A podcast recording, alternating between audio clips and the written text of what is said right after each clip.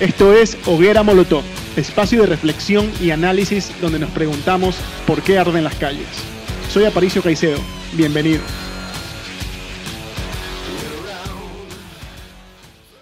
Hola, muy buenos días a todos, muy buenas noches, muy buenas tardes, no sé cuándo vean esto. Soy Aparicio Caicedo y esto es un capítulo más de Hoguera Molotov.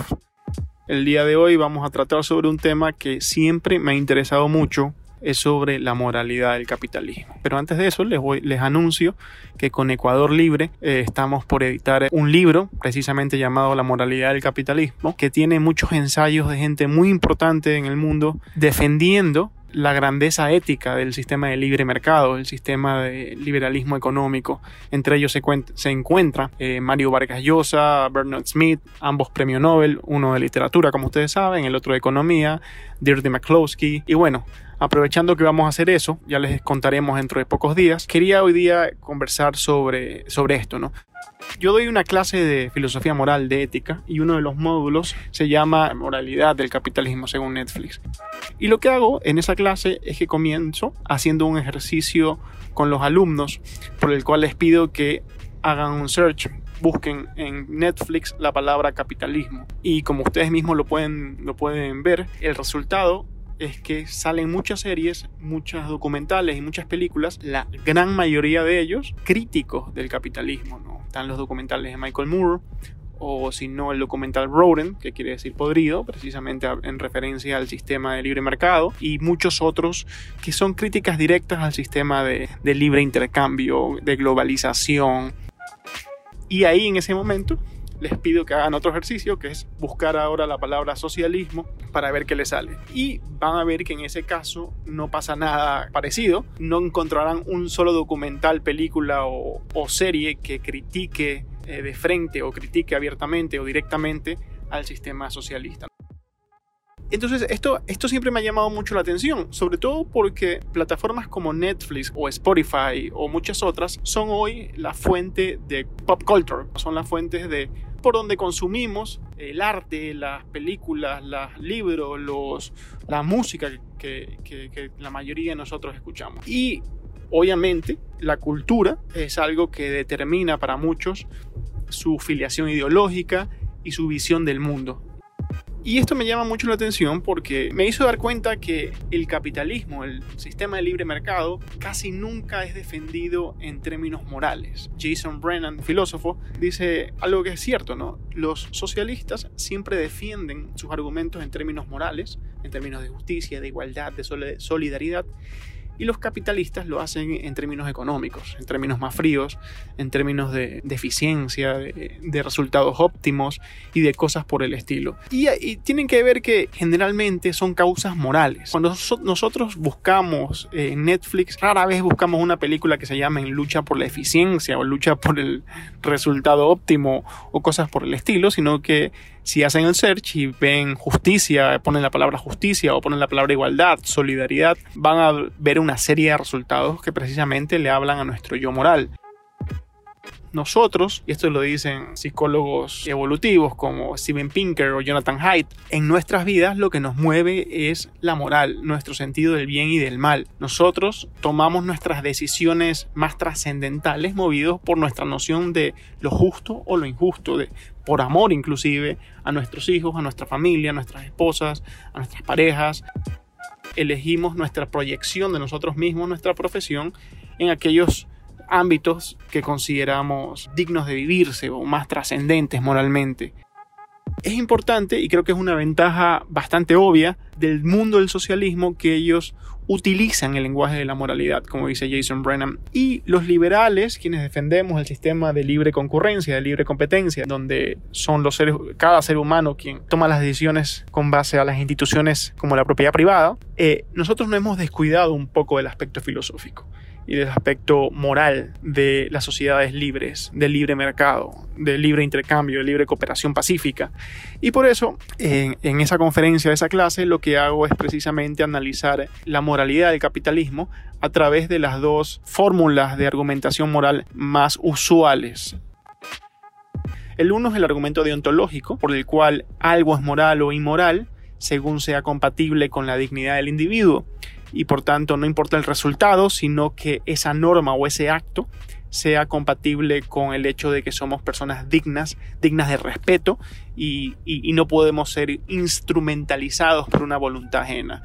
Y ahí veremos que mi tesis y la de muchos otros es que el capitalismo de libre mercado es el único sistema económico que es compatible con la dignidad humana. Y por otro lado está el argumento consecuencialista, que es el argumento según el cual eh, la moralidad de algo, la calidad moral de algo se mide por las consecuencias sociales que acarrean. Podemos decir que el consecuencialismo en general es cuando tú dices, mira, esto es bueno porque favorece a las grandes mayorías o favorece a los más pobres o favorece a, a la sociedad en general. Tú estás normalmente utilizando un argumento consecuencialista cuando dices eso. La evidencia es desbordantemente clara en ese caso el capitalismo global, desde que el mundo entero se empezó a integrar institucionalmente en una economía globalizada, basada en el derecho a la propiedad privada, en, el respeto a los, a los pactos contractuales, en la seguridad jurídica, ha habido una explosión de riqueza increíble, específicamente desde el siglo XIX, eh, donde hemos llegado a un nivel, gracias al sistema de libre mercado, a un nivel de prosperidad nunca antes visto en la historia, y esto se lo debemos precisamente a, la globalización, y por eso el, capitalismo es ante todo eh, moral por sus consecuencias. En el primer caso, hay una famosa frase de Adam Smith que dice algo más o menos así. Cuando tú vas a donde el panadero, cuando tú vas a donde el cervecero, tú a, él no le invocas su benevolencia para que te dé algo, ¿no? No apelas a su filantropía, digamos, no apelas a que, mira, yo estoy necesitado de esto, así que por favor comparte conmigo esto, sino que apelas a su interés personal. Le dices, mira, yo tengo un dólar o dos dólares y a ti te convienen esos dos dólares eh, más que ese pan que llevas ahí, así que dame ese pan, dame esa cerveza y yo te doy a cambio esto. Eso básicamente quiere decir que cuando tú vas a alguien y quieres algo de él, no hablas como si tus necesidades generaran derechos en él sino que por el contrario, lo tratas como una persona digna, lo tratas como una persona que merece respeto, que no es el instrumento de tu voluntad, sino que debes ofrecerle algo a cambio de algo, debes, debes convencerlo para que él esté interesado en llegar, llevar ese pacto contigo. ¿Cuál es el tipo prototípico de persona cuyas obligaciones dependen de la, de la mera necesidad de otros? Los esclavos, ¿no? Los esclavos están simplemente obligados a satisfacer las demandas de terceros, que son los amos. Entonces, si tú tratas a una persona como, como obligada a satisfacer tus demandas por el solo hecho de tenerlas, estás tratando precisamente a otra persona como esclavo.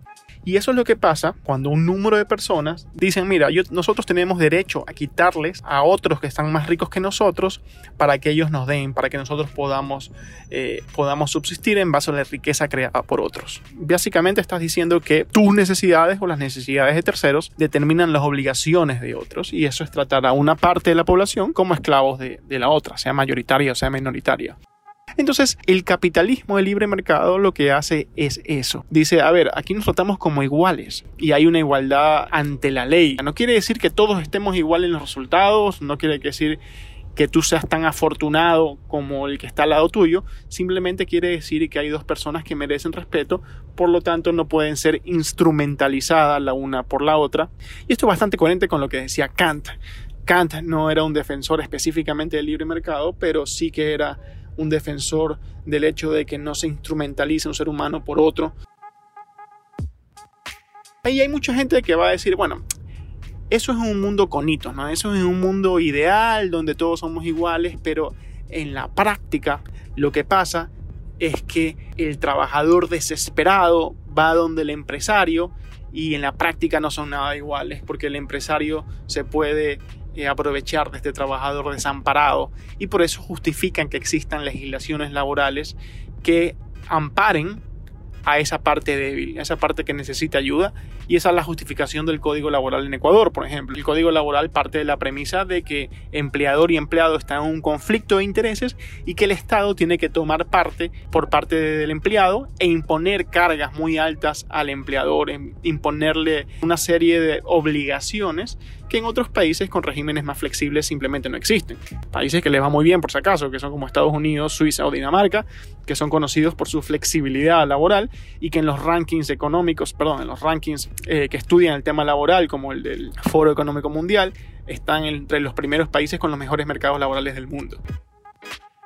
Y bueno, aquí ya podríamos entrar en toda una argumentación que ya es de carácter consecuencialista sobre lo que significa aplicar esas medidas que supuestamente van a proteger al trabajador, que en verdad lo que hacen es excluir a personas que no entran al mercado laboral porque las barreras de entrada se hacen mucho más altas. El ejemplo típico es Ecuador, por ejemplo, que tenemos el, más del 50 y pico por ciento del índice de, de, informalidad y desempleo, ¿no? Son el 55 por ciento de las personas, o más o menos por ahí va la cifra, no pueden entrar al mercado laboral formal porque existen barreras de entrada que no les permiten hacerlo, porque no pueden, para los eh, pequeños empresarios o los medianos empresarios es simplemente muy riesgoso contratarlos porque saben que pueden venir eh, multas muy altas o porque los sobrecostos eh, salariales son demasiado elevados para asumirlos.